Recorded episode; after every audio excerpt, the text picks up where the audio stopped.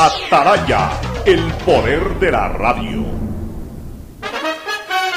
El siguiente es un espacio contratado. Radio Atalaya no se solidariza necesariamente con las opiniones aquí vertidas. El siguiente en Radio Atalaya es un programa de opinión, categoría O, apto para todo público. La hora del pocho. La hora del pocho se viene con todo en Radio Atalaya. La hora del pocho. La hora del pocho. Alfonso el Pocho Car y su equipo traen para ustedes la opinión política, la opinión deportiva, más premios, sorpresas, regalos para sus oyentes. La hora del pocho. Aquí en Radio Atalaya. Cada día más líderes. Buenos días, este programa es auspiciado por Aceites y Lubricantes Gulf, el aceite de mayor tecnología en el mercado. El BIES te presenta una nueva manera de buscar tu casa o departamento propio a través de Proyectate TV, un espacio donde se conocerán los mejores proyectos inmobiliarios del país, sábados y domingos a las 8 y 30 por TC, mi canal. Claro, con una promoción especial para este mes de septiembre, si estás al día en tus pagos, te damos el doble de gigas en tu plan móvil para que disfrutes mucho más. Promoción válida hasta fin de septiembre. Universidad Católica Santiago de Guayaquil y su plan de educación a distancia formando siempre líderes. Con la APP Onboard PDP del Banco del Pacífico puedes generar aperturas de cuenta o inversiones. Descárgala en App Store o Google Play. Elige la opción apertura de cuenta o inversiones y sigue los pasos. Banco del Pacífico innovando desde 1972. CNT te trae los mejores paquetes prepago de 1 a 6 dólares. Recibe Facebook, WhatsApp y muchos gigas adicionales para que no pares de navegar. CNT, conectémonos más.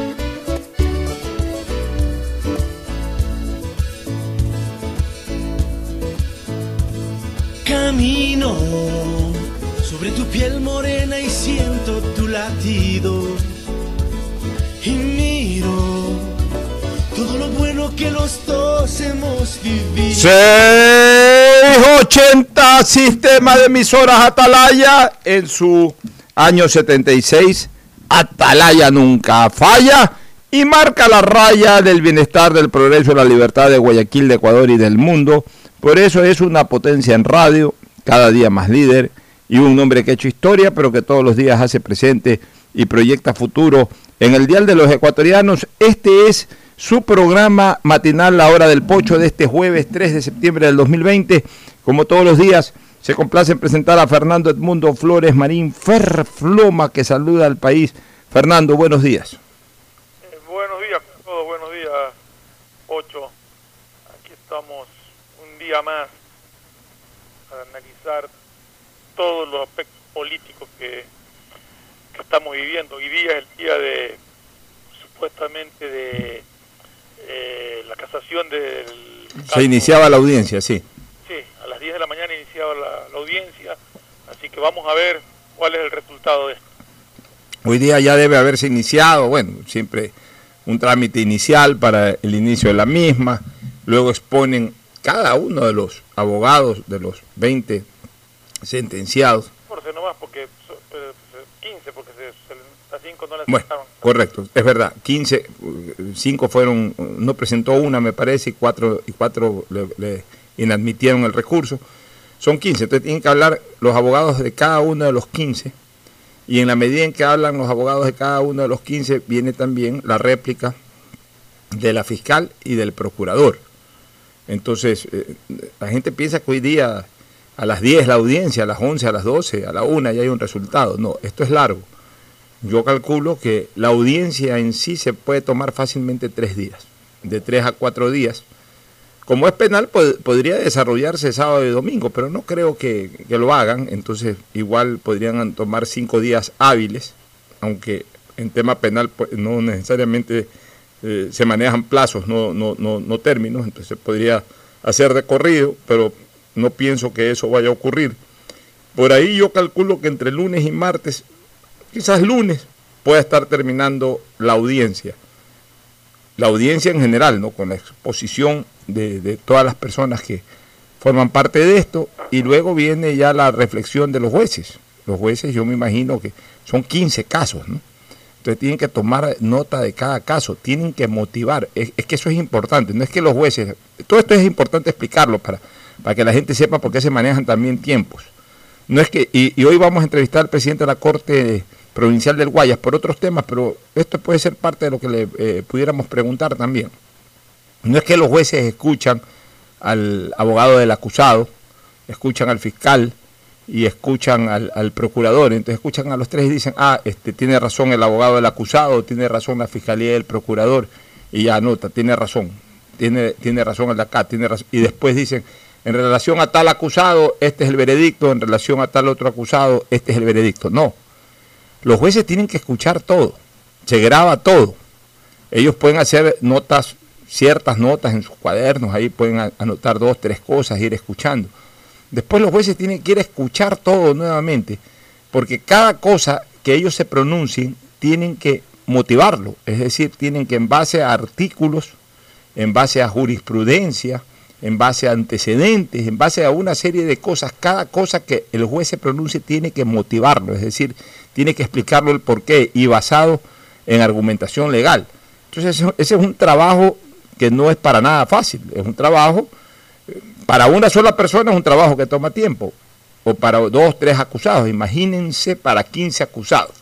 Entonces la gente piensa que, esto nomás es de escuchar y de decir eh, se ratifica o se rectifica. No, esto es de escuchar, de analizar, de motivar, porque incluso el juez ya una vez que escuche y todo puede tener claro su, su criterio, pero ese criterio tiene que fundamentarlo legalmente.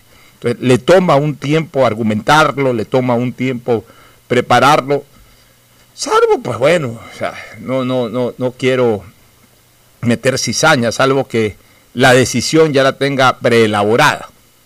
Ya, salvo que la decisión ya la tenga preelaborada. Entonces ya tiene prácticamente hasta tipeado todo.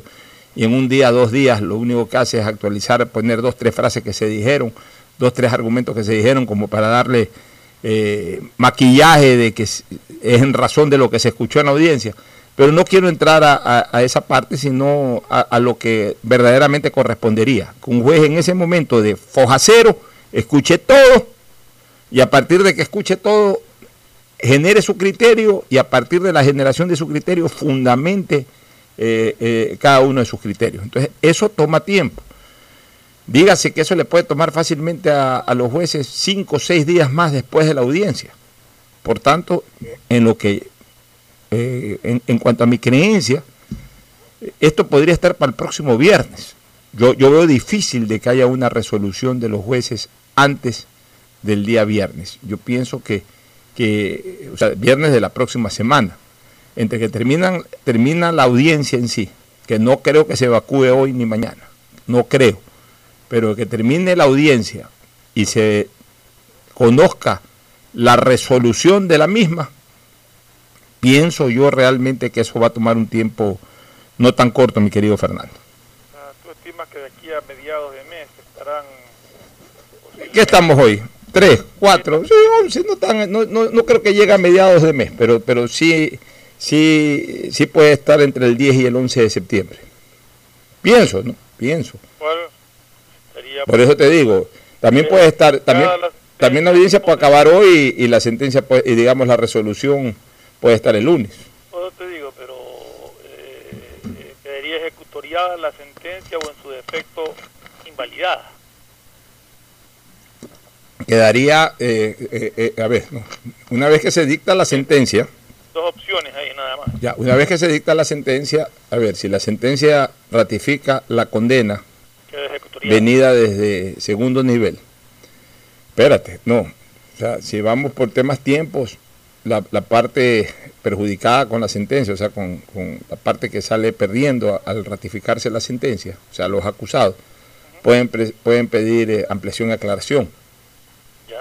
Entonces pueden esperar hasta el último día posible que tengan ampliación y aclaración, que son tres días después plazos, porque es penal, plazos. Tres días después, ah, no, aunque en casación es término. Tres días término, o sea, tres días hábiles después de la sentencia eh, de casación pueden presentar y de ahí tienen que los jueces conocer, responder y de ahí tienen tres días más para que se ejecutaría. O sea que volando los jueces en la resolución, eh, eh, digamos, a partir de la resolución, fácil, fácil, los acusados pueden manejar nueve días más, sin problema, para que no se les ejecutaría la sentencia, sin problema. O sea, de mero trámite, hablemos así. Pero tampoco es que al juez le van a presentar el recurso en presión de aclaración y al día siguiente lo va a despachar. Ese día está sospechoso, siempre se toman rápidamente, rápidamente se toman dos, tres días, a veces se pueden tomar hasta semanas, pero rápidamente dos, tres días. Y tres días del uno y tres días del otro, ahí estamos hablando de seis, nueve días más. Si los jueces le dan la razón a los que han presentado la casación, el proceso sería el inverso, la fiscalía también puede presentar. La fiscalía presentaría, por supuesto, ampliación y aclaración. Pero ahí ya no sube, ya ahí ya no sube eh, a ninguna otra instancia jurisdiccional. Paralelamente se puede presentar, una vez ejecutoriada la sentencia, una acción extraordinaria de protección, pero que no, que no frena la ejecución de la sentencia. Pero ya no, en sentido vertical, ya, ya hasta ahí llegó. ¿Qué es lo que puede ocurrir eh, eh, en casación a favor de los acusados que declaren nulidad en algún momento del del proceso y ahí los jueces pueden generar o pueden determinar una nulidad absoluta del proceso, o sea, el proceso no valió para nada, o pueden simplemente declarar una nulidad a partir de ese punto y retrotraer el proceso a ese punto. Exacto, aquí esa era la pregunta que quería hacerte porque eh, evitar confusiones. el hecho de que le den la razón, caso de que le den la razón a los apelantes, no quiere decir que están exonerados de culpa, sino que se retrotrae el, juicio al punto en donde se cometió la infracción. Depende de la nulidad que declaren. Si la declaran total. O sea, si la declaran prácticamente desde el inicio, este, tiraron abajo el juicio. Pero se lo puede reiniciar el juicio corrigiendo esos, errores supuestos que se encuentran. En teoría sí, pero hay que ver, hay que ver qué es lo de, qué, en dónde se declara, por ejemplo, que hubo acciones de nulidad en, la, en las pruebas, en la validez de las pruebas. Entonces todo eso hay que verlo cómo estaba enganchado al juicio y de acuerdo a eso tiene el peso de la decisión del juez. El tema es complicado, es complicado y, siempre hay que esperar, siempre que justamente la casación versa en eso, ¿no? En determinar, en descubrir si es que durante el proceso se violaron procedimientos de carácter eh, eh, de carácter legal o, se violaron procedimientos de carácter constitucional, que no fueron, por ejemplo, si, si, esas violaciones fueron en la primera instancia, no fueron corregidos en la segunda instancia, y si fueron en la segunda instancia, obviamente correspondería en la casación corregirlas. Entonces, ahí habría que ver qué, determinan los jueces. No es que los jueces declaran, vuelvo a, vuelvo a repetir, no es que los jueces declaran la inocencia de la persona porque no se juzga a la persona, en este caso a las personas, a los procesados. De alguna u otra manera se revisa en casación el proceder de los jueces, por eso que es un recurso extraordinario, que no tiene nada que ver con el primer proceso, con el primer nivel, con el proceso de primer nivel, ni tiene nada que ver con el proceso en segundo nivel, en donde sí se revisa la conducta de los acusados. Como acá lo que se revisa es el procedimiento de los jueces, la idea de la casación es subsanar cualquier procedimiento errado, violatorio a derechos fundamentales, violatorio a normas legales o a normas constitucionales. Y eh, al, subsanarlo, obviamente tiene que declararse nulidad de acto en, algún punto y tiene que regresar el tema a ese punto. El problema es, o lo interesante sería saber si es que eso ocurre, a qué punto regresa. A qué punto regresa y qué crucial fue ese punto que hay que subsanar para la decisión del, proceso en primera o en segunda instancia. Entonces, todo eso obviamente lo conoceremos ya a partir de que eh, también se dicte la, la sentencia de casación. ¿no? Claro, ya toca ahora nada más, eh, hoy día se instala esta audiencia y ver qué tiempo toma, ¿no?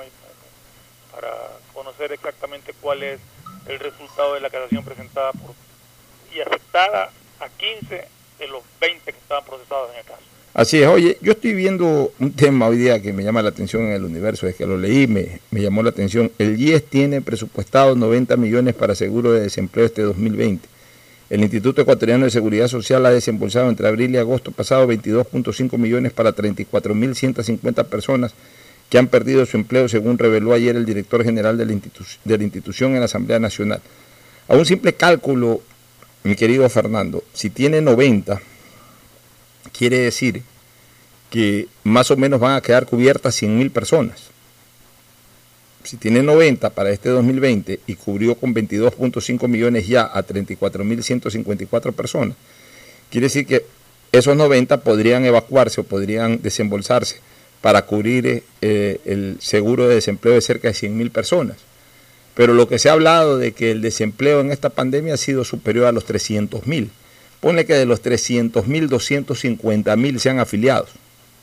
Porque también han perdido empleo y me imagino que deben de estar contabilizados dentro de esa pérdida de empleo personas que de alguna u otra manera no tienen, no, están afiliados. No, no, no todo el mundo está afiliado. Soy honesto, desconozco cómo funciona este seguro de desempleo, quiénes aplican o cómo se lo solicita. O sea, ahí sí que no te podría dar una, una opinión clara al respecto, porque desconozco el funcionamiento del seguro de desempleo del IE, parece mentira. Bueno, pero la situación, eh, por lo menos aparentemente, es mucho más grave en la demanda de gente que necesita esto para el fondo de cobertura que tiene el IES. Me temo que muchas personas que pudieran acceder a ese seguro de desempleo no van a poder hacerlo, no va a haber fondos para eso. Porque si el presupuesto es de 90 millones, quiere decir de que hay la posibilidad de que se haya desbordado y a ver, y, te digo una cosa, Fernando, ahí no le podemos meter ni siquiera la culpa al IES. Lo que pasa es que hubo... Hubo una situación extraordinaria eh, en cuanto a la, eh, eh, en cuanto a la desafectación de trabajo este año, que no es el ritmo, es como lo de los muertos. O sea, normalmente se morían 2.500 personas en Guayaquil mensualmente y de repente en un mes se murieron 10.000. Pero que tiene que responder por eso con los fondos, pagándole lo que le debe al IES es el Estado. Es el Estado ecuatoriano por un lado. Y, por otro lado, yo sigo señalando, mi querido Fernando, lamentablemente faltó una posición más rígida por parte del gobierno para evitar que los malos empresarios hayan aprovechado esta situación de la pandemia para limpiar un poco su rol con el cuento de la misma. Porque esa es la realidad. Es que hay otro efecto, Pocho, que, que no se lo cuenta hay muchos casos, muchos casos de empresarios que llegaron a acuerdo con sus empleadores o que les impusieron el acuerdo a sus empleados para reducirles sueldos y esos, esa reducción de sueldo también afecta al IES, porque el que ganaba 800 o 1000 se lo redujeron a, a 400 o 500, por la diferencia dejó de aportar al IES. Ahora, desde el punto de vista... Desde el punto de vista... como desempleados.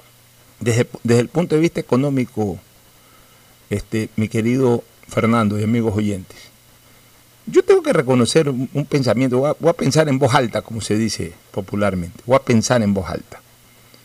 Lamentablemente, esta pandemia terminó favoreciendo o a los tramposos o a los ineficaces previo a la misma. ¿Qué quiero decir a los tramposos o a los ineficaces previo a la misma? A los tramposos, a esas empresas que a los 15 días de la pandemia ya comenzaron a votar empleados y, son empresas inmensas, que tú vas a las sedes de esas empresas, son empresas que tienen 5 hectáreas construidas, industrias de 5 hectáreas, que por 15 días no, no, estaban quebrando ni nada, aprovecharon la pandemia y le dieron una mala interpretación a ese, mal, a ese artículo que estaba establecido en el, o que está establecido en el código de trabajo y que ya fue incluso interpretado, pero lo hicieron al comienzo y no creo que lamentablemente ya lo, ahí se dio lo de los hechos consumados, se consumaron los hechos y punto. No creo que hayan revertido en, en la mayoría de los casos. Pero también a los ineficaces. ¿Cuánta gente que estaba viviendo endeudada por la ineficacia del manejo de su capital, por gastar más de lo que podían gastar en su momento, o, simple y llanamente por, la ineficacia propia de no poder sacar adelante los proyectos. se queda, estaban endeudados antes de la pandemia y han usado esto de la pandemia para no pagar. Han usado esto de la pandemia para, para esconderse. Han usado esto de la pandemia incluso hasta para cerrar las oficinas, pero, pero además les conviene estar cerrados para que no les vayan a cobrar, porque hay, hay empresas que deben y obviamente con, con, el cuento de que están cerrados es preferible para ellos eh, cerrar porque hoy deberían de pagar más de lo que producen. Entonces, ¿qué es lo que hacen? Están en sus casas, están perdidos, están simplemente escondidos de, de sus acreedores y tienen enganchados a sus acreedores, los tienen ahorcados a sus acreedores. Pues no les pagan, no responden, las oficinas están cerradas eh, y, y, simple y llanamente pues eh, se han protegido gracias a la pandemia de sus ineficacias o ineficiencias anteriores a la misma. Es una pena, es una pena porque además esta pandemia golpea también a aquellas personas que de alguna u otra manera no solamente que dejaron de producir, sino que dejaron de cobrar. Ojo con eso, dejaron de producir o han disminuido en su producción, pero también han dejado eh, eh, han dejado de cobrar, o sea, no pueden cobrar a ciertos... cobrar, no les pagan. Todo caso. O sea, claro, digamos, eh, cuando hablo de han dejado de cobrar es de que no pueden cobrar. Pues. O sea, no les pagan. Porque no les pagan, porque se esconden atrás de la cortina de esta pandemia. Y eso en el ámbito de la publicidad es tremendo. Y hay algunos casos, mi querido eh, Ferfloma. Sí. Agencias que están cerradas y que, y que las llaman para, oye, que tal factura del mes de tanto, no, es que eh, está cerrado por la pandemia, no estamos yendo a trabajar, todo es telemático. Y entonces, ¿a quién hay que llamar? Llámale al contador o llámale al gerente administrativo a tal teléfono. Y cuando ya marcas ese teléfono, sale directo a la grabadora. Hace rato que, que lo tiene pagado. Y, y en todos los ámbitos, ¿ah? Y en todos, absolutamente todos los ámbitos. Entonces, eh, ese es otro, ese es otro punto grave de la pandemia, que de alguna u otra manera ha protegido a deudores amorosos. Y, y, de esto obviamente no solamente que salen perjudicados por si acaso en tema de morosidad, no solamente que están siendo afectados, digamos, entidades financieras que dan tarjetas de crédito o instituciones que prestan servicios públicos, no, la el propio sector productivo. El propio sector productivo no puede cobrar. Hay almacenes, hay tiendas eh, eh, a los que les deben plata, les deben eh, cuotas y, y, nadie puede cobrar. Y todo el mundo por el tema de la pandemia se esconde atrás de la cortina de la pandemia para decir no puedo pagar o simplemente no estamos yendo a trabajar o no estamos abiertos o se desaparecen. Entonces eso agrava mucho más el ritmo del sector productivo, Fernando. Así es, Pocho. O sea, la situación es dura, la situación es complicada y bueno, habrá que tener, es difícil eh, poner estas palabras, pero habrá que tener paciencia para poco a poco ir viendo cómo salimos de, esto. Lo importante, lo principal, es la salud, pues aparentemente ya poco a poco en ese sentido estamos bastante normalizados, estamos bastante estables. Eh, el virus eh, sigue estando en una meseta, pues, que, que, si bien es cierto está presente, pero no causando los y las desgracias que, que se causó en un inicio. Esperemos que siga así, esperemos que desaparezca completamente, pero cosa que, que, que, no va a suceder, pero en todo caso teniendo todas las precauciones que se están teniendo, por ese lado podemos decir que estamos poco tranquilos. Pero ahora el problema es esta reactivación económica que no se la ve venir por ninguna parte y preocupa mucho. Así es, nos vamos a una pausa, retornamos con la entrevista al doctor Alfonso Ordeñana, presidente. La pausa, sí. una sola pregunta que me quedé de que hasta el día de ayer se podían inscribir binomios para la candidatura de, de presidenciales del 2021.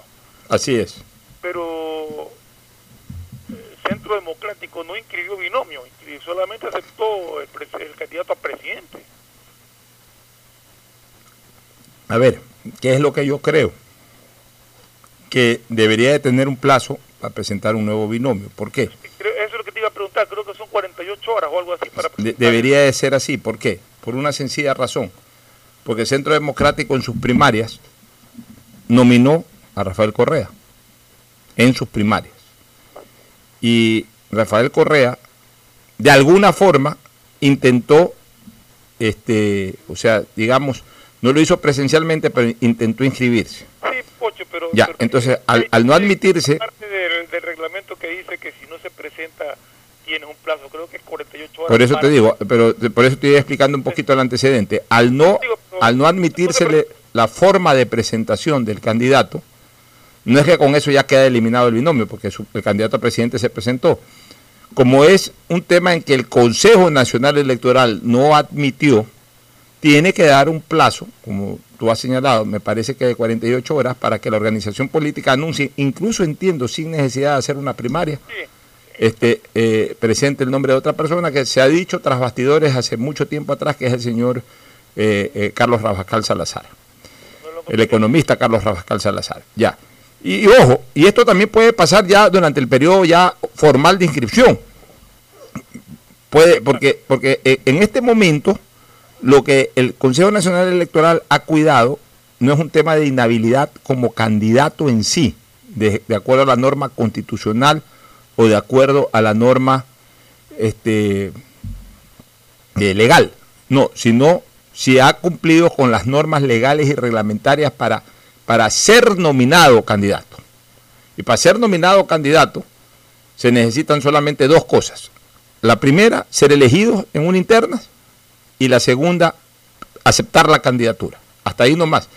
O sea, eh, por ejemplo, dentro de, no digo que eso vaya a ocurrir, estoy seguro que además no va a ocurrir, pero dentro de todos los que se han inscrito eh, para presidente de la República, vicepresidente o eh, asambleísta, puede haber alguien que esté debiendo pensiones alimenticias. Eso de ahí no se observa ahora, eso ya se va a observar en el periodo de inscripción.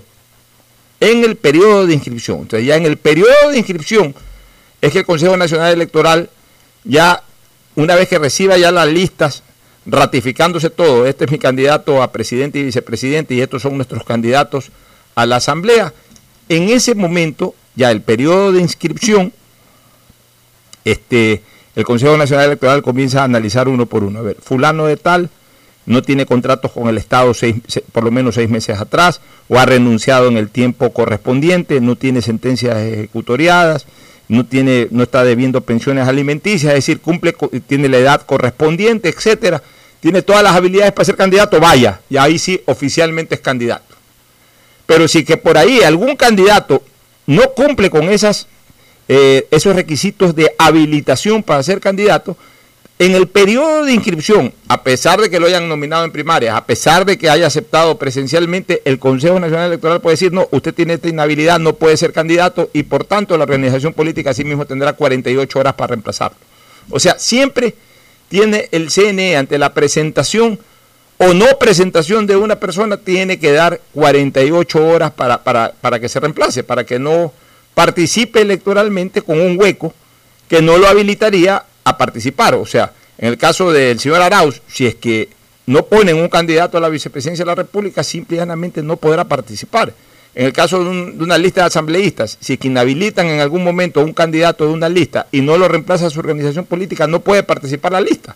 Pues no puede participar con uno menos, no puede participar eh, de, esa, eh, de una manera incompleta. No sé si me entendiste, Fernando. Está claro, correcto. Bueno, ahora sí, nos vamos a la pausa y retornamos con el doctor Ordeñano. El siguiente es un espacio publicitario apto para todo público.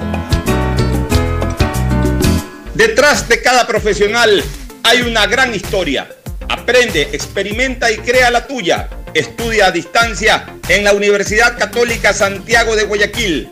Contamos con las carreras de marketing, administración de empresa, emprendimiento e innovación social, turismo, contabilidad y auditoría, trabajo social y derecho. Sistema de educación a distancia de la Universidad Católica Santiago de Guayaquil, formando líderes siempre. ¿Qué más, mis brosters? Somos Giga y Minuto. Habla bien, esos manes de CNT saben. Pero de Leif. Y con sus paquetes prepago de 1 a 6 dólares, recibes 2 gigas en redes sociales. Y muchos megas adicionales para navegar. Sí cachaste, ¿no? Pero more than you. CNT, conectémonos más. Más información en www.cnt.com. BIES presenta una nueva manera de buscar tu casa o departamento propio cómodamente donde estés. Proyectate TV, un espacio donde se conocerán los mejores proyectos inmobiliarios del país con información detallada para tomar la decisión de tener tu casa propia.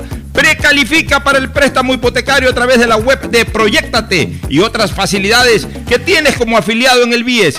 Proyectate a cumplir tu sueño de tener casa propia con el BIES. Proyectate TV, sábados y domingos a las 8 y 30 de la mañana por TC Mi Canal.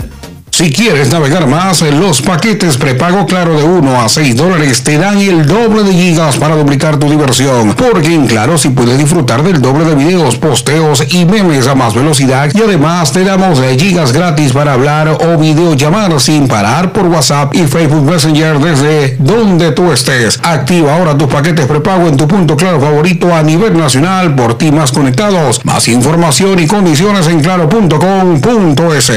Si quieres estudiar, tener flexibilidad horaria y escoger tu futuro, en la Universidad Católica Santiago de Guayaquil trabajamos por el progreso en la educación, ofreciendo cada día la mejor calidad. Estamos a un clic de distancia. Contamos con las carreras de marketing, administración de empresa, emprendimiento e innovación social, turismo, contabilidad y auditoría, trabajo social y derecho. Sistema de Educación a Distancia de la Universidad Católica Santiago de Guayaquil, formando líderes siempre. ¿Sabes cómo nos reinventamos en el aeropuerto de Guayaquil? Lo hicimos cambiando la forma de recibirte, pero manteniendo la misma alegría y calidez de siempre. Reinventamos la forma de que vuelvas a ver a tus seres queridos y hasta la forma de sentirlos cerca, pero cumpliendo siempre con los protocolos de bioseguridad para precautelar tu salud y la de tu familia.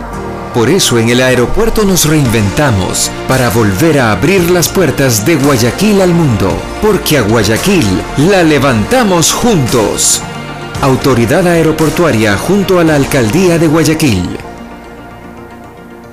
Hola profesores, si sabían que CNT tiene los juegos más pepa de la web, hablen bien. Recargando este 6 latas, recibes sin costo una suscripción a CNT Gamers, el portal con los juegos más top para que no pares de divertirte. CNT, conectémonos más. Más información en www.cnt.com.es.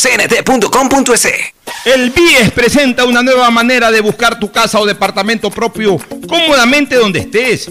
Proyectate TV, un espacio donde se conocerán los mejores proyectos inmobiliarios del país, con información detallada para tomar la decisión de tener tu casa propia.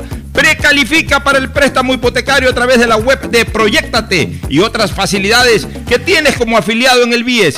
Proyectate a cumplir tu sueño de tener casa propia con el BIES. Proyectate TV, sábados y domingos a las 8 y 30 de la mañana por TC Mi Canal.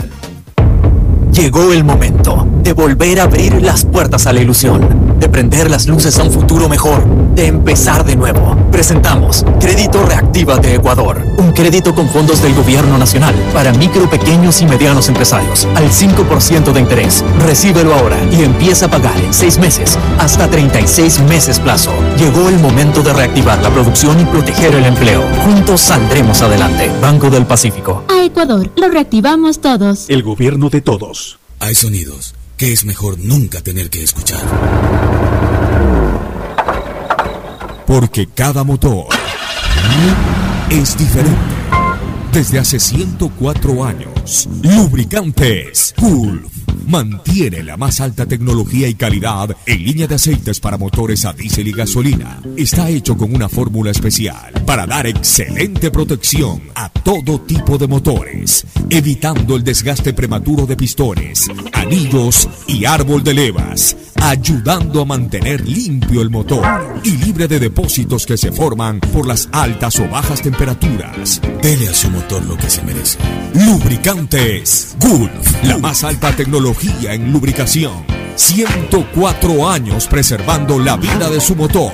Lubricantes Gulf. Gulf es más lubricante.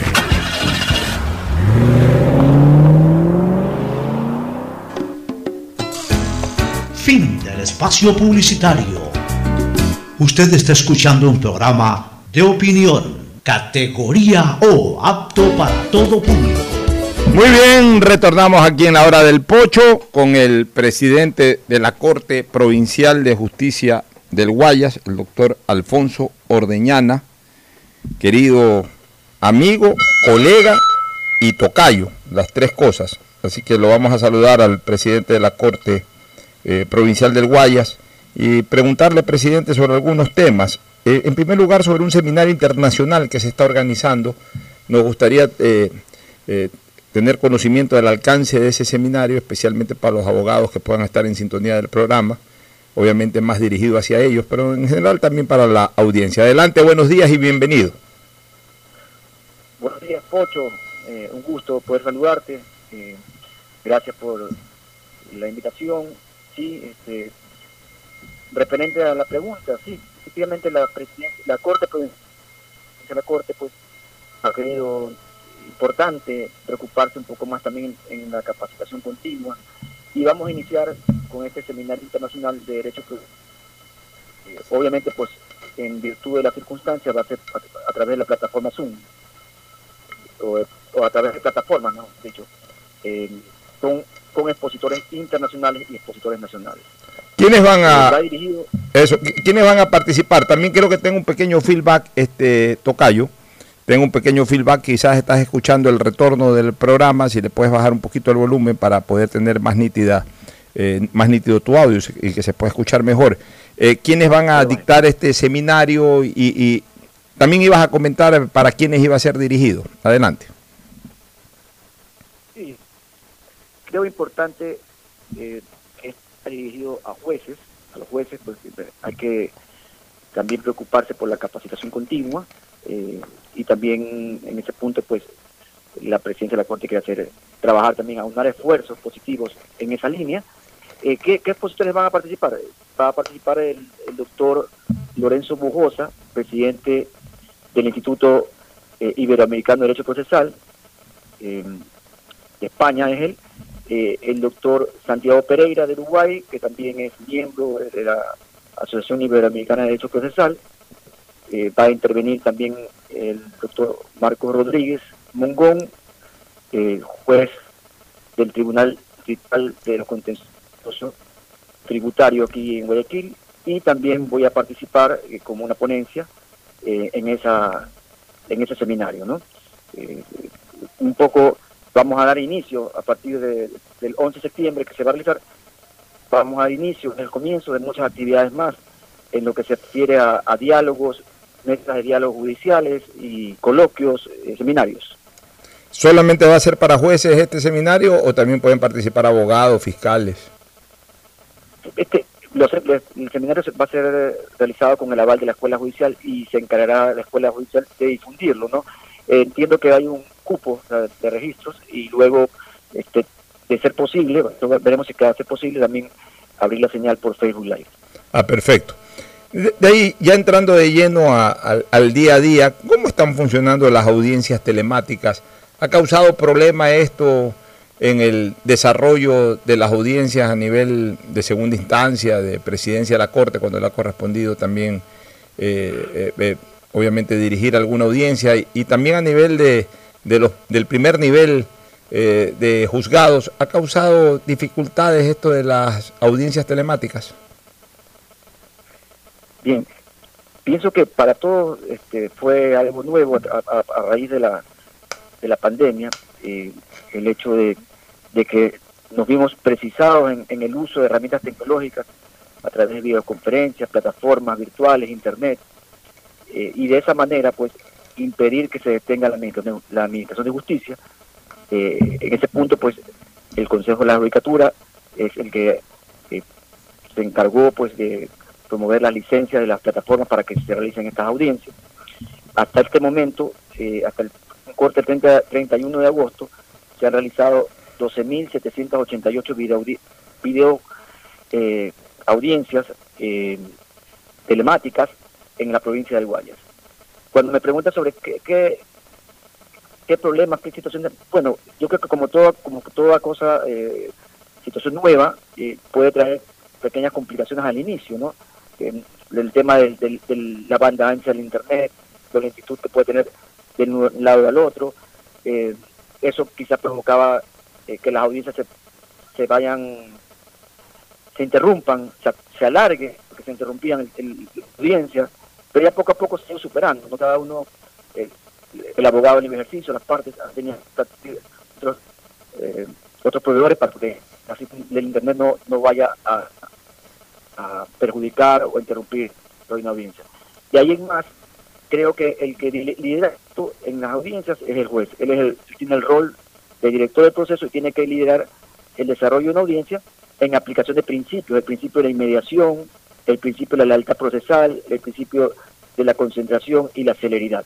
Entonces por ahí eh, es donde el juez tiene que en todo momento garantizar que, se respeten los derechos de las partes y que no se vulneren, eh, no se violen normas eh, en, con el pretexto de que se está haciendo una audiencia telemática. Tiene que cumplirse las normas y siempre él garantizando la inmediación. Entonces, ahí es donde decimos si la inmediación existe con la audiencia telemática o no existe. Existe, pero él, él tiene que garantizar que no se rompa en ningún momento eso. Muy bien. De ahí me gustaría, ya mismo Fernando Flores también va a formular una o dos preguntas, la que él desee. Perfecto. Eh, me, me, gustaría preguntarte sobre la, la, elección que se avecina de los nuevos jueces, de los nuevos jueces de la Corte Nacional de Justicia, y asimismo hay una evaluación sobre los jueces provinciales, es decir, sobre todos aquellos que forman parte de las distintas salas en la Corte Provincial, incluyendo al propio presidente de la Corte Provincial. ¿Cómo, cómo ves esta elección y cómo ves esta evaluación? yo considero que nosotros como eh, la función judicial eh, debe estar constituida por, sus jueces eh, elegidos por concurso y de forma definitiva. Entonces, partiendo por la Corte Nacional, el más alto tribunal, el, Consejo de la Judicatura ha iniciado el proceso de selección. Entiendo que está en la primera fase, es decir, la presentación de las carpetas y, y la evaluación de las carpetas en este momento. Y luego faltarán cuatro fases más para, para luego terminar con una designación, elección y posesión de los nuevos jueces. Se van a elegir 16 jueces de la Corte Nacional. En los actuales momentos, eh, en la Corte Nacional están eh, se encuentran jueces temporales, que son jueces de, distintos provinciales que han subido a la Corte Nacional eh, para ocupar esos cargos de forma interina. Entonces ya al momento que se designen la nueva, los 16 jueces que están haciendo concurso, eh, ya la Corte eh, tendrá eh, la solidez, estará integrada realmente por jueces de concurso y definitivos. Y ahora en lo que se refiere a las Cortes Provinciales, nosotros, los jueces de Corte Provincial, dentro del marco de la ley y la Constitución, debemos ser evaluados en un proceso que va orientado a, establecer el desempeño de los jueces tanto cuantitativa y cualitativamente.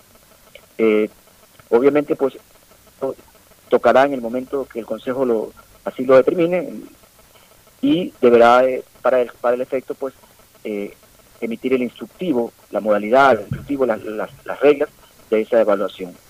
Eh, y es una evaluación a la que vamos a estar sujetos todos los jueces de, de cortes provinciales y luego tocará a los jueces de primer nivel. Dentro de esa evaluación, bueno, también está sujeto el presidente de la Corte Provincial. ¿En qué quedó, Alfonso, una revisión disciplinaria que se estaba haciendo sobre un expediente tuyo? Justo a raíz de, haberle eh, otorgado medidas cautelares al difunto hoy ex prefecto del Guayas, Carlos Luis Morales. ¿En qué quedó eso? No, el, expediente se sustanció, está ya en estado, entiendo, en estado de resolver. ¿Y de qué era ese expediente? etapas, procedimiento un sumario administrativo, este, y está en este momento en estado de resolver, ¿no? ¿Y de qué se trataba ese expediente? Era por otro asunto, por un asunto de una de una presunta mora en un despacho, o sea, demora en, en el despacho de una causa. Ya, perfecto. Este, una inquietud más, previo a darle el paso a Fernando Flores. Eh, Alfonso, yo he comentado algo que eh, en lo que definitivamente tengo una absoluta convicción, que la presión sobre la función judicial lamentablemente no cesa hemos pasado de una presión política a una presión mediática. La presión política la han ejercido antes quienes han también poseído un gran poder político y concretamente en los últimos 10 años era público y notorio que el gobierno de Correa ejercía una presión política terrible, incluso hasta dictando sentencias que venían ya de despachos de Carondelet. Pero hemos visto en estos últimos tres o cuatro años cómo se ha incrementado en cambio la presión mediática. Es decir, ante cualquier hecho, sobre todo que vincule eh, presuntos actos de corrupción de funcionarios o en general de, personas, eh, se denuncia aquello por parte de un medio de comunicación o de cualquier persona, se hace eco también un sector de la ciudadanía, ni siquiera podemos hablar de un sector mayúsculo, sino un sector de la ciudadanía que usa redes sociales, y prácticamente dictan sentencia, pero dictan sentencia desde el momento en que se conoce la denuncia, o sea, sin tramitarla, sin, sin conocer más detalles, y se molestan, eh, incendian el ambiente mediático para obligar a los jueces desde la primera providencia prácticamente a tomar decisiones que sean del gusto de, de, de, de, esos ciudadanos que participan en este tipo de cosas. Hay una presión mediática terrible. Hoy sentimos de que los jueces a veces saben que tienen que, tienen que tomar en derecho una decisión, pero la toman en sentido contrario para no tener la crítica de la gente. De fiscales con el mismo comportamiento, de autoridades incluso del Consejo de la Judicatura que marchan igual, de ministros que marchan igual. Es decir, por todos lados hoy la presión mediática es tan fuerte que prácticamente se obliga a los funcionarios, sean judiciales o no judiciales, se los obliga a tomar decisiones más allá de lo que dice la ley, a lo que dicen ellos, a lo que dicen los que ejercen esa presión mediática. ¿Cuánto está afectando esto al real ejercicio neutral de la justicia, Alfonso? Yo creo que afecta mucho el, tema de eh, la, las redes sociales o la presión mediática a través de redes sociales, eh, que son un instrumento que si bien es cierto, eh, bien utilizado, es una herramienta de comunicación pero y de información, pero mal utilizado este, es, es empleado para, para efectos de, presionar o para, para hacer una justicia, eh, escuchaba ahí justicia de Twitter, o sea, eh, una, eh, un juzgamiento de redes. Eh, nos apartamos de, la, de, una sociedad civilizada en la que vivimos, donde hay un ordenamiento jurídico, donde hay un sistema, una función judicial, donde donde todo debe someterse a proceso, donde hay más. Entonces, eh, si nos apartamos de eso, entonces eh, ya olvidémonos de, de, de, la existencia de los jueces, eso no debe ser así. Yo creo que hay que fortalecer, eh, más allá de esa presión, esa presión mediática, el juez debe ser juez las 24 horas y su, en su accionar debe aplicar el principio de independencia judicial, imparcialidad y su resolución debe estar sostenida siempre sobre la base de las tablas procesales, de las pruebas aportadas. Y por último, pues su único, su único, eh, su único juez será Dios y la conciencia de él. Pero de ahí en más, hay que hay que ser muy fuerte, muy fuerte para poder no dejarse presionar de lo que significan estas estas tendencias, estas redes que hacen más allá de, de informar, de, de comunicar a veces lo que hacen es destruir eh, imágenes, es, es, dañar, es llevar por el camino equivocado a, a, a, personas, ¿no? Muy bien, le voy a dar paso a Fernando Flores y no te voy a pedir y, y, y, no te voy a pedir Alfonso que opines sobre lo que voy a hablar ahorita porque obviamente tú eres juez y no puedes y más a un presidente sí, de la corte y no puedes pronunciarse eh, pronunciarte ni comentar lo que voy a decir, pero yo sí lo puedo hacer sin ningún problema en razón de lo que acabamos de comentar, de lo que te acabo de preguntar. Por ejemplo, este, este último caso puntual que ha ocurrido con Bucarán de no autorizarle eh, temporalmente que con custodia policial pueda viajar a Quito o pueda inscribir su candidatura. Para mí es una decisión errada del juez, porque Bucarán todavía no tiene sentencia ejecutoriada, por tanto no ha perdido los derechos políticos y no se le puede privar de ejercer un derecho político de ser candidato a sabiendas de que si es que no va a inscribir su candidatura, no puede ser candidato, que es exactamente lo mismo que prácticamente privarle el ejercicio de ese derecho cuando no lo tiene privado. Entonces, en ese sentido, los jueces también tienen que medirse bajo ciertos condicionamientos constitucionales. Si este señor X, Y o Z, pero digo Bucarán porque es un caso, yo no estoy hablando sobre los temas de fondo, sobre si es culpable o no es culpable por lo que se lo está procesando, sino simplemente un tema específico. Una persona que no tiene perdido los derechos políticos tiene derecho a solicitar de que se le permita asistir a inscribir una candidatura. Obviamente bajo la custodia policial, incluso a costas del mismo, desde el punto de vista pecuniario o económico, que pague el transporte, la gasolina, lo que sea. Pero tiene derecho a solicitar eso porque puede ejercer ese derecho político que hoy está siendo privado por un tema totalmente distinto, es decir, un hecho judicial en donde todavía dentro del proceso ese hecho judicial no le niega el ejercicio de ese derecho político. Pero todo también va por el lado de la presión mediática. Si es que resuelvo de esta manera, me salta todo el mundo. Entonces, para que no me salta todo el mundo, más fácil es negar que me salte uno y no que me salten 100 o no que me salten mil. Entonces, así realmente no debería de hacerse justicia. Ahora sí, Fernando, ¿alguna inquietud para el presidente de la Corte Provincial del Guayas?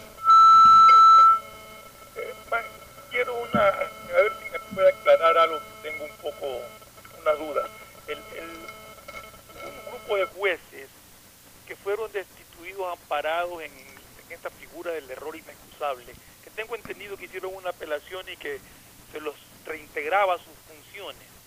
¿Eso ya se realizó? ¿Esos jueces fueron reintegrados? ¿Cómo, cómo está esa situación? Porque desconozco realmente el proceso en, en qué terminó, si esos jueces ya están nuevamente en sus cargos o, o, o cómo se va a cumplir con eso. Eh, perdón, no, no, le, no le pude escuchar bien la pregunta. Sobre, sobre el error inexcusable. Sí, sobre los jueces que fueron destituidos por el error inexcusable, que apelaron y tengo entendido que fueron reintegrados supuestamente a sus funciones. No sé si ya se cumplió eso o cuál es la situación actual de ellos. Bueno, entiendo que, que algunos jueces que fueron destituidos por, eh, por la figura de error inexcusable presentaron de forma individual acciones de protección y cada una de ellas ha tenido su, un resultado distinto, entiendo. En algunos casos han sido aceptadas y, y todavía dispuesto la restitución de, los jueces y en otros casos no. Ahora, ahora lo que sucede es que eh, se presenta en la actualidad es la, la última eh, resolución dictada por la Corte Constitucional que se refiere precisamente al error inexcusable, negligencia manifiesta y dolo, ¿no? Que, que- que está establecido en el Código Orgánico de la Función Judicial. Entonces ahora habría que ver, eh, en aplicación de esa nueva resolución vigente de la Corte Constitucional, cuál sería, eh, en este caso, cuál, de qué manera podrían estos jueces que fueron destituidos aplicar eh, en su defensa ellos en los procesos que han entablado. Alfonso, muy bien Alfonso, te agradecemos por tu participación en este espacio. Yo creo que hemos comentado temas de interés tanto para la función judicial como para la ciudadanía en general. Un abrazo y hasta pronto. Un gusto, muchas gracias, muchas gracias a ustedes. Ya, perfecto, fue Alfonso Ordeñana, presidente de la Corte Provincial de Justicia del Guayas. Nos vamos a una pausa comercial y retornamos con el deporte. Vamos a darle espacio más amplio el día de hoy al deporte. Ya volvemos. Auspician este programa. Aceites y lubricantes Gulf, el aceite de mayor tecnología en el mercado. Acaricia el motor de tu vehículo para que funcione como un verdadero Fórmula 1 con aceites y lubricantes Gulf. El BIES te presenta una nueva manera de buscar tu casa o departamento propio cómodamente en el lugar donde estés. A través de Proyectate TV, un espacio donde se conocerán los mejores proyectos inmobiliarios del país con información detallada para tomar la decisión de tener tu casa propia. Puedes precalificarte para el préstamo hipotecario a través de la web de Proyectate. Este programa se emitirá todos los sábados y domingos a las 8 y 30 por TC Mi Canal. Proyectate TV, la nueva fórmula para conseguir y lograr el sueño de tu vida. ¿Quieres estudiar, tener flexibilidad horaria y escoger tu futuro? En la Universidad Católica Santiago de Guayaquil trabajamos para el progreso en educación, ofreciendo cada día la mejor calidad y para ello estamos a un clic de distancia. Escoge la carrera de tu vocación. Puede ser marketing, administración de empresas, emprendimiento e innovación social, turismo, contabilidad y auditoría, trabajo social y también derecho.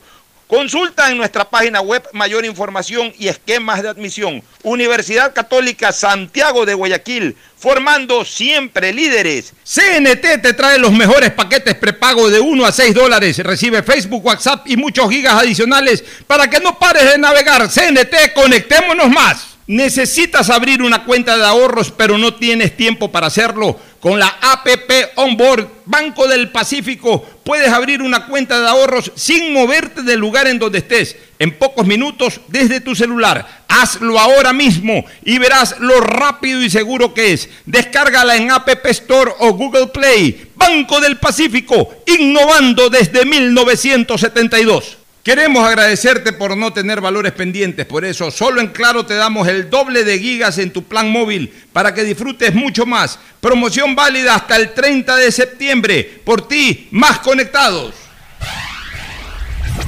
Estamos en la hora del pocho. En la hora del pocho presentamos Deportes, Deportes.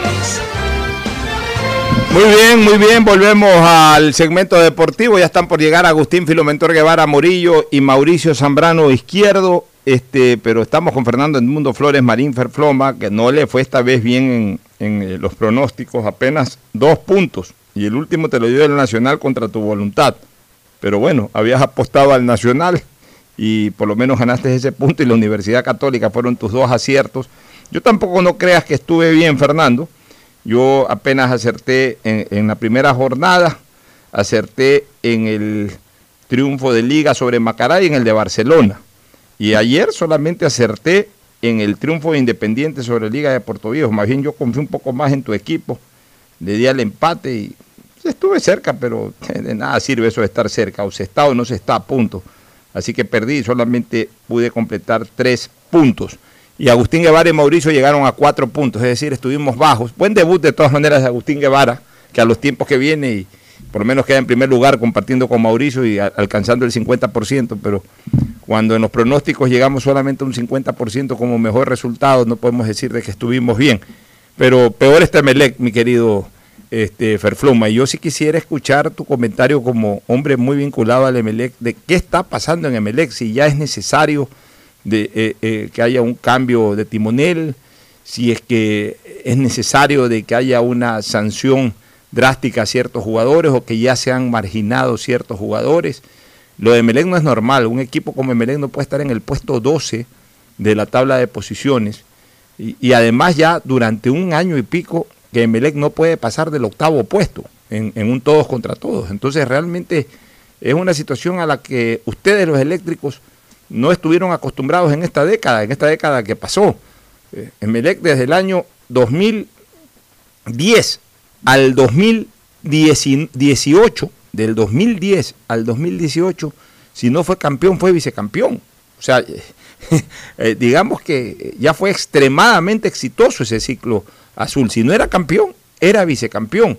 Si nos vamos un poquito más atrás, en el 2009 eh, fue tercero, pero ganando una etapa. O sea, el protagonismo que ha tenido Emelec en los últimos 11 años previos al 2019 o 10 años previos al 2019 fue un protagonismo absoluto y que del 2019 al 2020 no pueda pasar del octavo puesto y, cada día incluso ubicándose peor, porque el año pasado estaba octavo, noveno, hasta décimo, subía al noveno, llegaba al octavo, bajaba nuevamente al noveno, con drama clasificó al octavo, a los playoffs. Pero este año ya MLE, cada, cada jornada que pasa baja un puesto y ya está 12 o 13. Cuidado, en cualquier momento está 14. Entonces, realmente amerita una, eh, eh, un comentario tuyo. Pero antes voy a saludar a Agustín Filomentor Guevara Morillo, que ya está aquí presente y que, como vuelvo a repetir, no le fue mal en su estreno en, en eh, los pronósticos, logró cuatro puntos de los ocho posibles. Así que el saludo de Agustín Filomentor Guevara Morillo. Saludo muy cordial. Estamos en la hora del pocho y con mucha alegría, por supuesto, porque las cosas están retornando, se están normalizando, aunque MLE nos queda debiendo. MLE nos queda debiendo, pues, pero a ver si revisamos los resultados que se dan. Después, ahorita vamos con el comentario de Fernando justamente ah, sobre Fernando MLE. Está, sí, saludos, efectivamente, claro. Saludos, para Fernando, Fernando Flores el, y el comentario de Fernando sobre, el, sobre la actuación ¿Qué es eléctrica. Lo que está pasando? Adelante, Fernando. ¿Qué tal, Agustín? ¿Cómo estás? Eh, mira, Pocho, el tema de Melec hay que tenerlo claro. O sea, eh, Nasib Neme ya dijo que el proceso de rescalvo no se va a interrumpir por dos o tres irresponsables, palabras. Eh, yo lo que veo aquí, Pocho, ayer en Melec, durante el primer tiempo, tuvo una mejoría. O sea, tú estabas viendo un Emelec no, no en el nivel que el hinchada espera, pero por lo menos lo veías un poquito mejor que los partidos anteriores. Pero resulta que comenzando el segundo tiempo se encuentra con un gol de suerte porque no lo fabricó en Melec. Porque fue un centro irresponsable, como dicen algunas personas, de Caicedo que Rojas lo alcanza a rescatar sobre la raya y en su despeje el defensor de liga le golpea en la espalda a Peña y, provoca un autogol. Y con esa apertura del marcador, cuando todos pensábamos que se le abrían espacios a Emelec, que iba a seguir con la misma filosofía de juego, buscando con más espacio porque Nacional estaba obligado a salir más en busca de- del empate. Resulta que tira el equipo para atrás. Y vemos un Emelec que empieza a tratar de aguantar el partido. Y un jugador descartado por el cuerpo técnico que entró 45 minutos nos metió dos goles. Como en el caso de Matamoros. Bueno, pero eso suele ocurrir, es la famosa ley del ex, ¿no? Tampoco, tampoco, tampoco es que Matamoros fue solución en Emelec o era protagonista en Emelec. Fue comentario nada más. Claro. Pero tú lo que ves es un técnico al que yo lo noto angustiado, desesperado por la falta de resultados, que lo lleva a cometer este tipo de errores. Porque si tú ya logras abrir el marcador de cualquier manera y sabes que ese equipo tiene que dejarte más espacio, aprovechalo, no te encierres. Ya, pero permítame hacer un comentario. Aquí está también Mauricio Zambrano Izquierdo que pasa a saludar antes de mi comentario. Sí, ¿qué tal? ¿Cómo están? Buen día. Venía escuchando justamente todo, todo el inicio, estoy apegado a, a al los segmento. temas. de- sí. Y a los temas en general, Sí, sí, políticos, sí, sí. deportivos, todo. Bueno, a ver, mira, mira Fernando. Primero, a Emelec definitivamente le está haciendo falta una contundencia ofensiva que ya ahora sí es alarmante. Emelec no le hace un gol ni al arco iris. Emelec no le hace un gol ni a la selección de los muertos. O sea, cuando digo no le hace un gol, no estoy hablando literalmente, porque igual por ahí ha hecho un gol en un partido, dos goles en algún partido, pero, pero le cuesta verdaderamente llegar con fuerza al arco rival. Eh, Por ahí siempre alguna individualidad de la tuca, algún centro, algún rechazo. Y lo de ayer no fue Más. Ayer en el primer tiempo llegó más, falló tres goles. Bueno, pero, pero, pero llega, llega dos, tres veces, pero eso, eh, digamos, para un equipo de la calidad del Emelec, porque a ver, no es que, que llegue- Pocho, que es una mejoría para lo que venía. Sí, pero, pero es que en estas cosas las mejorías tienen que ser radicales porque no justifica. No, Mejoría radical no va a haber. pero es que no justifica porque el plantel está para, para que juegue bien de, de un domingo a otro. O sea, Emelec no es que tiene un plantel ahí de medio pelo, que bueno, está jugando mal y como es de medio pelo ahí mejor un poquito. No, Emelec tiene un plantel para jugar bien y hay que exigirle que juegue bien. O sea, ayer el gol de Emelec es un, auto, un autogol hasta cierto punto absurdo, falto de técnica del defensor del Nacional que lo mete. O sea, Emelec termina anotando de esa manera. Pero luego, ya que igual le llovió ese gol, le cayó del cielo ese gol, como sea, al final de cuentas, como siempre dicen los viejos, goles son amores y no buenas razones. Ya me le iba ganando 1 a 0. ¿Cómo es posible, Fernando? Y eso, sí, en, en parte es responsabilidad del técnico, pero también en parte, o en muchas partes, es responsabilidad ya de los jugadores. Totalmente. Y, y demuestra una desidia total, un quemimportismo total. Desde que se cobró el tiro libre y Matamoros y dos más se pararon al pie de la pelota. Cuando yo estaba, yo vi el partido, llevan dos o tres partidos seguidos que voy viendo completo de Melec. Este, cuando veo que eh, la conformación de la barrera, veo que Nacional pone cuatro jugadores en la barrera o tres. Una, una observación a eso, Pocho, justamente porque eso ya es reglamentario, que no- eh, quiero ver nuevamente esa, esa- porque me parece, No era gol. parece que hay una infracción Sí. con esa barrera que pone Sí. Nacional, porque no estaba la distancia reglamentaria que se exige ahora de dos metros. Así es. Es un de metro. Es un metro lejos del- de, de la barrera de, de defensores. Y me parece que la distancia. No, no había la distancia, estaban juntos. Exacto, Sí, estaban al lado. ah, Ya, exactamente. pero a ver, Ajá. pero entonces ahí- Ahí se, ahí se equivocó el árbitro. No, señor, no, señor. Sí. Ahí no es error del árbitro, ahí es error de, de- de los propios jugadores que alguien se tiene que parar en la pelota. Señor árbitro, por favor, que se cumpla el, de reglamento. distancia también. A ver si a mí me hacen eso en la cancha, yo que soy pitero, yo que soy reclamón. Me paro en la pelota en primer lugar. No dejo que se patee la pelota, señor árbitro. No se está cumpliendo el reglamento. La barrera, la barrera entre comillas, de Nacional tiene que estar más acá.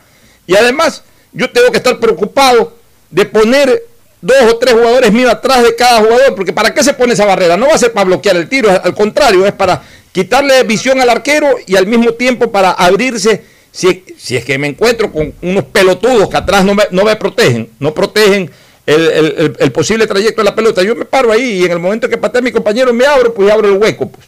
O sea, no hay gol más perfecto de tiro libre en la historia del fútbol mundial. No hay gol más perfecto de tiro libre en la historia del, fútbol mundial que el gol que yo le vi hacer a Rivelino en el Mundial del, del 74, eh, Alemania Oriental. Que ahí fue que comenzó esto de poner un infiltrado en la barrera, Que, eh, en esa época eh, todavía el fútbol era ingenuo, ¿no? No, habían estas cosas. Entonces la gente de Alemania Oriental dijo, más bien nos están ayudando con este señor en la barrera. O sea, necesitamos uno menos, va a ayudar a obstaculizar. Va a ayudar a obstaculizar. Fue tan perfecto el tiro y fue tan perfecto como el jugador que estaba en la barrera se agachó como boxeador para que la pelota pase encima. La pelota dio una curva y se metió en el ángulo. Fue un golazo de otro mundo. La intención es obstaculizar Ya. la visión al arquero La- la- siempre. ya, y también permitir el paso de la pelota. pero, pero justamente ya, ya hoy no somos tontos. pues.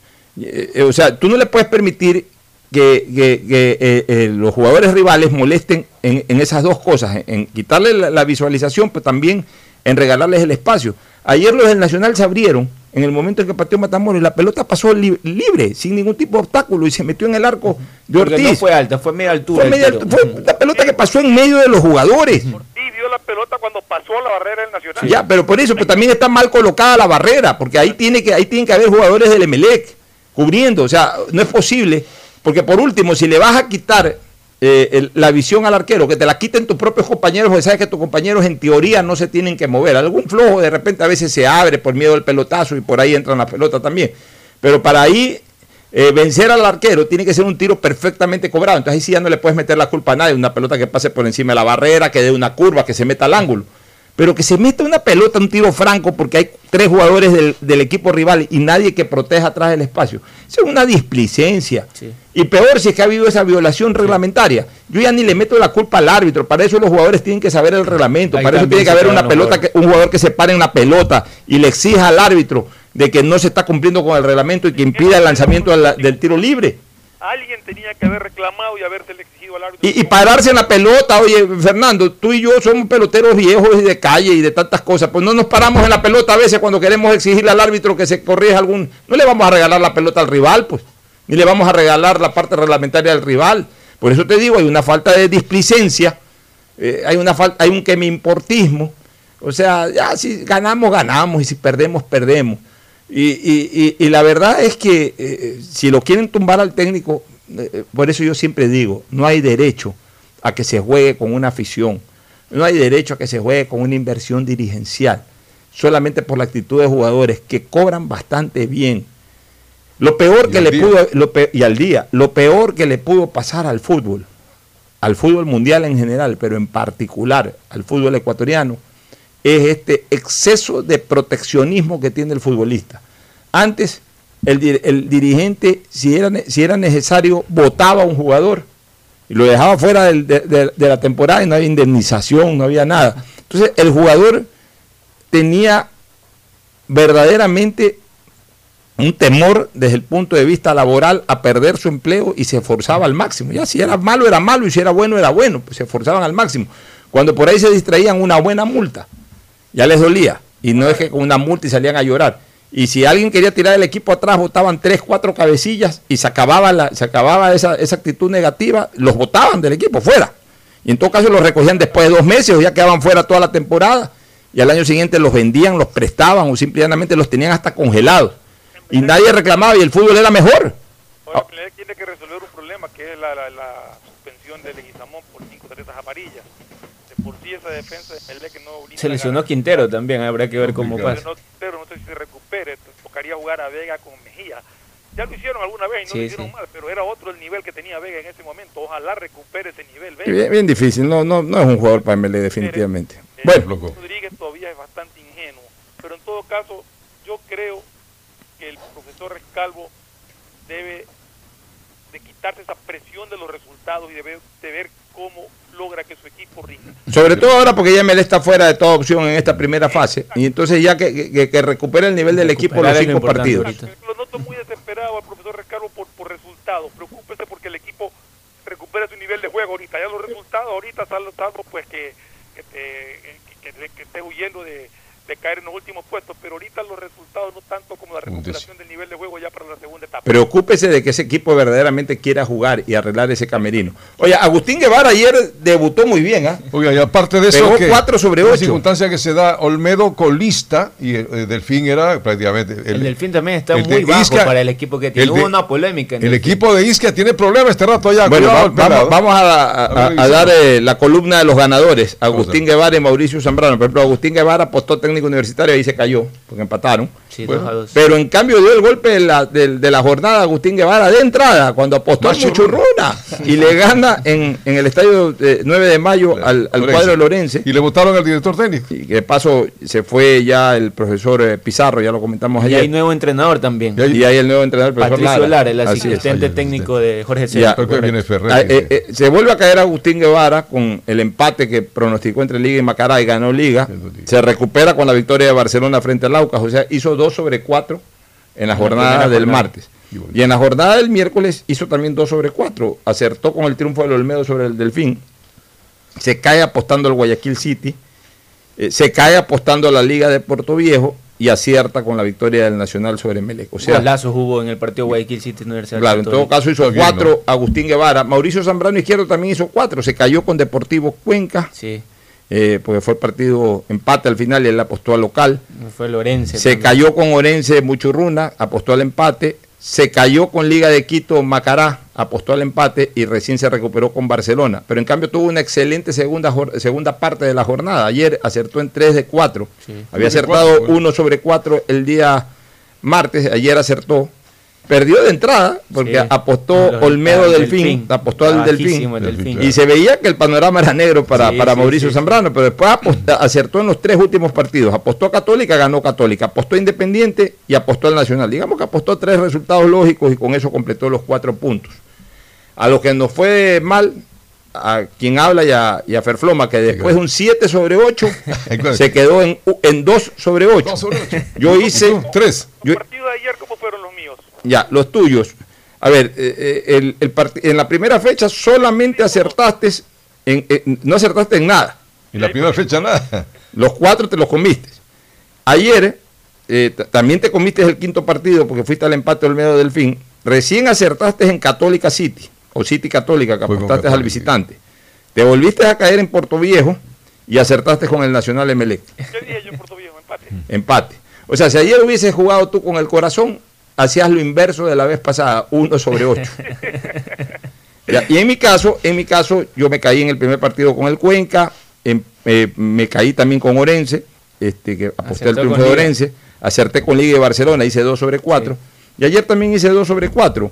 Este, me caí con Olmedo Delfín, pensé que iba a ganar el Delfín, y me caí con el City, que por El segunda ocasión confío en el City, ya no voy a confiar en el City. Ya demuestra Tomás que con Barcelona y Emelec son los partidos Le más dicen que es chimbador, le dicen a, a Guayaquil City. Así es, este, con Liga de Puerto Viejo acerté porque aposté a Independiente y otra vez por andar hecho el noble con los emelexistas, aposté al empate y terminé perdiendo. Hice 3 Le- sobre eh, tres sobre Le fue bien con. MLE en cambio a Fernando. Le fue bien con MLE contra su voluntad. Nos vamos a una pausa, retornamos para seguir comentando temas deportivos.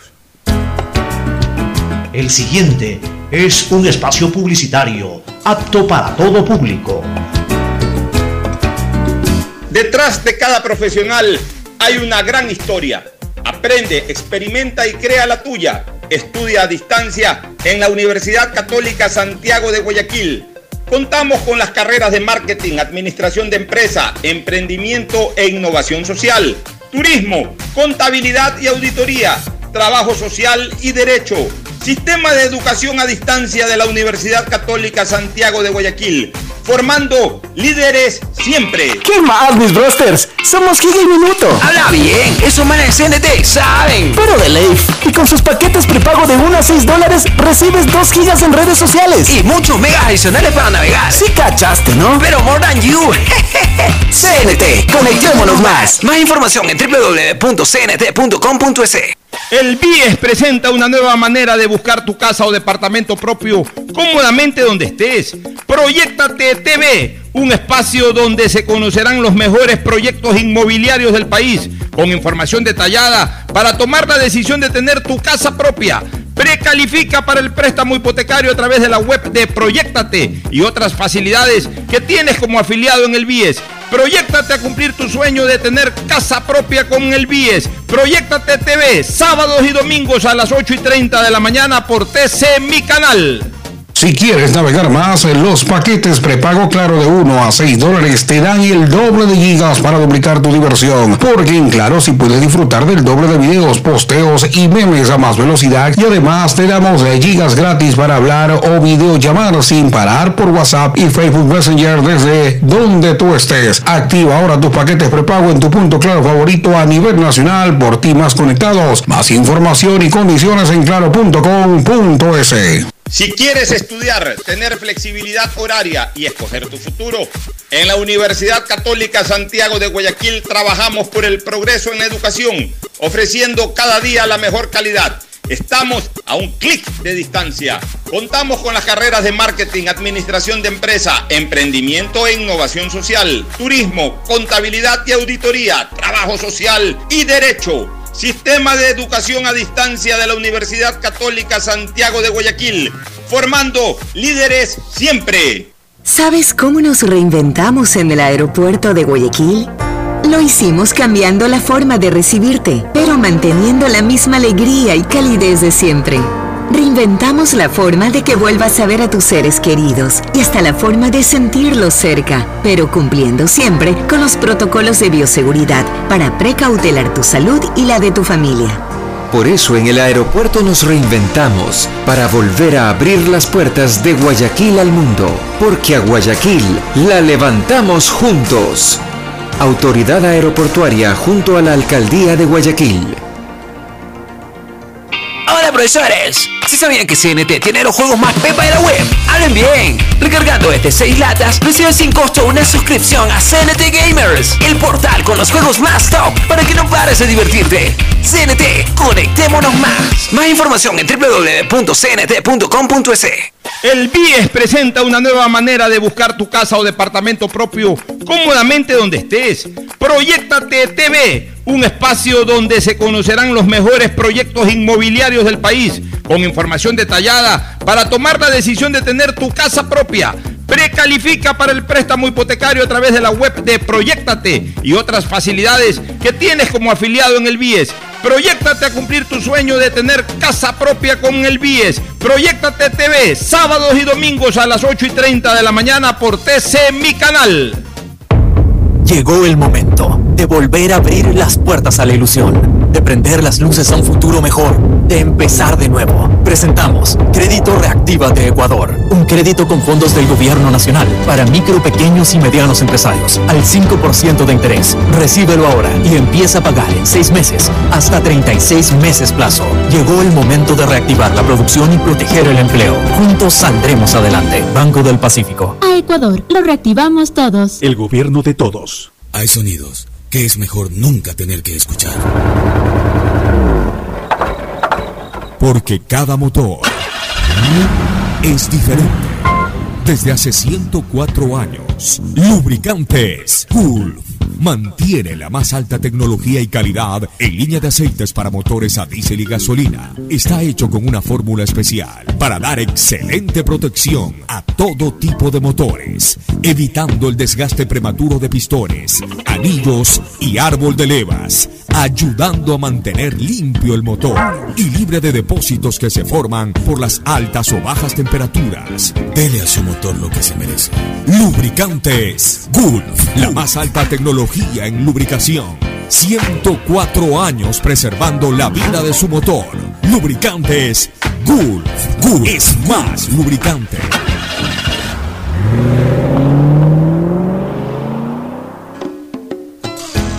Fin del espacio publicitario. Usted está escuchando un programa de opinión, categoría O, apto para todo público.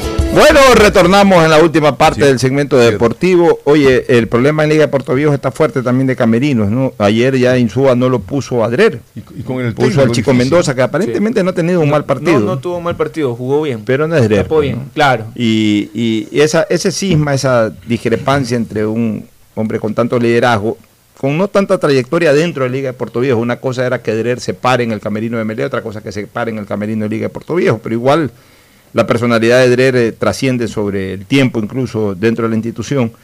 Y yo sí creo que tienen apuros a Insúa porque además se complementa esta situación con, con- con los resultados. Liga de Puerto Viejo que no arrancó tan mal ni el campeonato ni, de, ni la pospandemia. La pandemia arrancó muy bien. Arrancó muy bien Sí. y sacó un empate afuera, casi debió haber hasta ganado ese partido con Le Orense. ganó a pero- Guayaquil City. Le ganó el City, pero los últimos partidos este, realmente se, se- se desinfló la liga y, y está en los últimos lugares.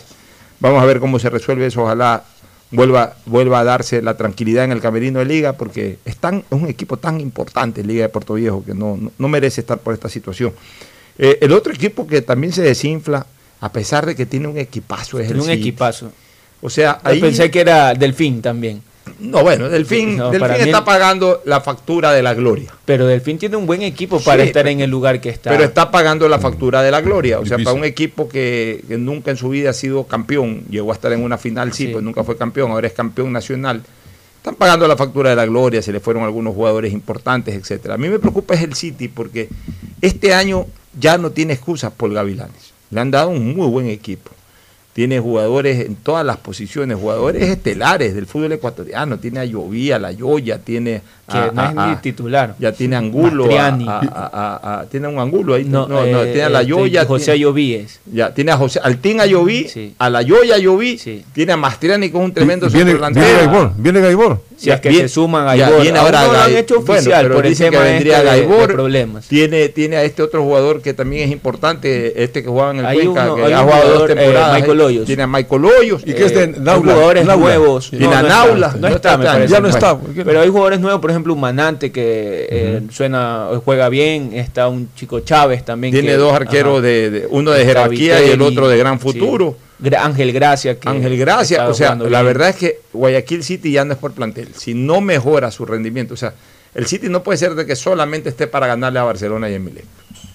O sea, está bien que le gane a Barcelona y Emelec. Sí, sí. No es que es una No es no es que, camal, no es no, que claro. genera molestia que lo haga, es la obligación del City hacerlo.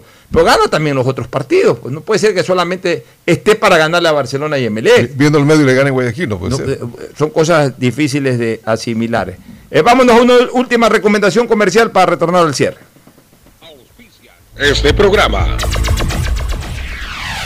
Aceites y lubricantes Gulf, el aceite de mayor tecnología en el mercado. Acaricia el motor de tu vehículo para que funcione como un verdadero Fórmula 1 con aceites y lubricantes Gulf.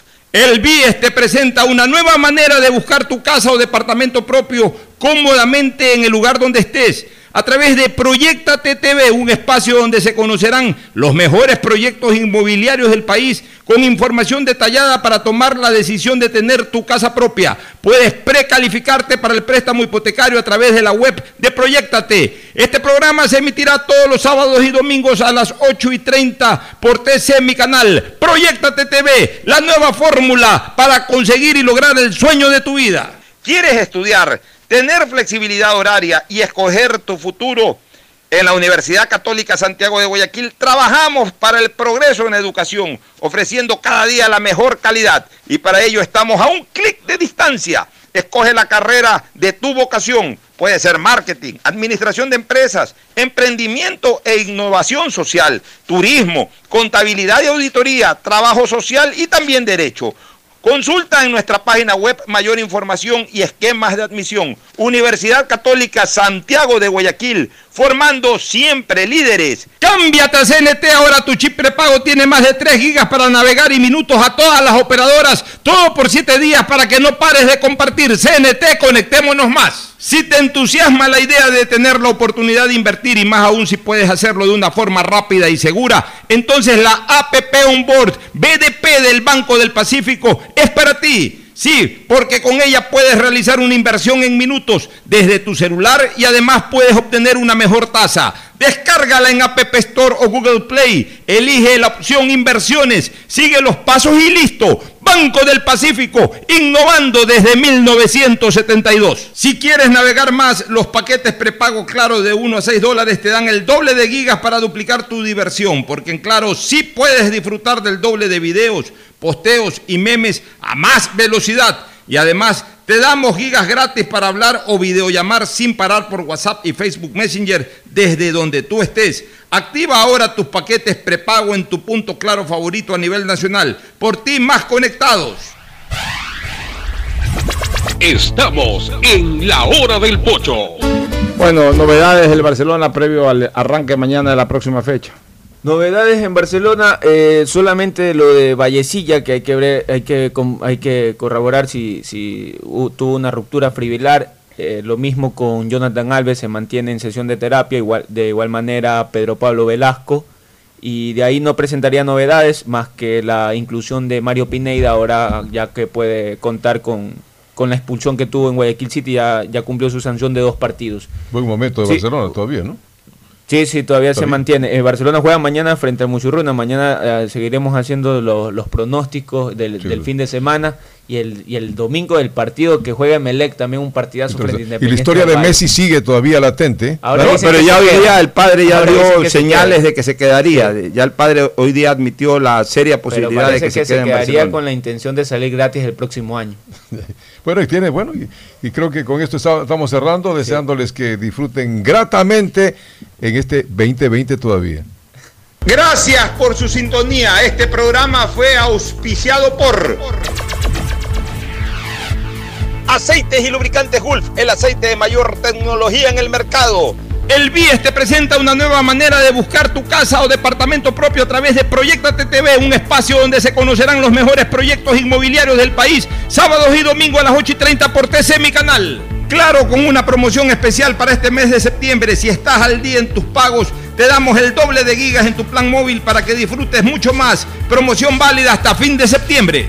Universidad Católica Santiago de Guayaquil y su plan de educación a distancia, formando siempre líderes. Con la APP Onboard PDP del Banco del Pacífico, puedes generar aperturas de cuenta o inversiones. Descárgala en App Store o Google Play. Elige la opción apertura de cuenta o inversiones y sigue los pasos. Banco del Pacífico innovando desde 1972. CNT te trae los mejores paquetes prepago de 1 a 6 dólares. Recibe Facebook, WhatsApp y muchos gigas adicionales para que no pares de navegar. CNT, conectémonos más. Este fue un espacio contratado. Radio Atalaya no se solidariza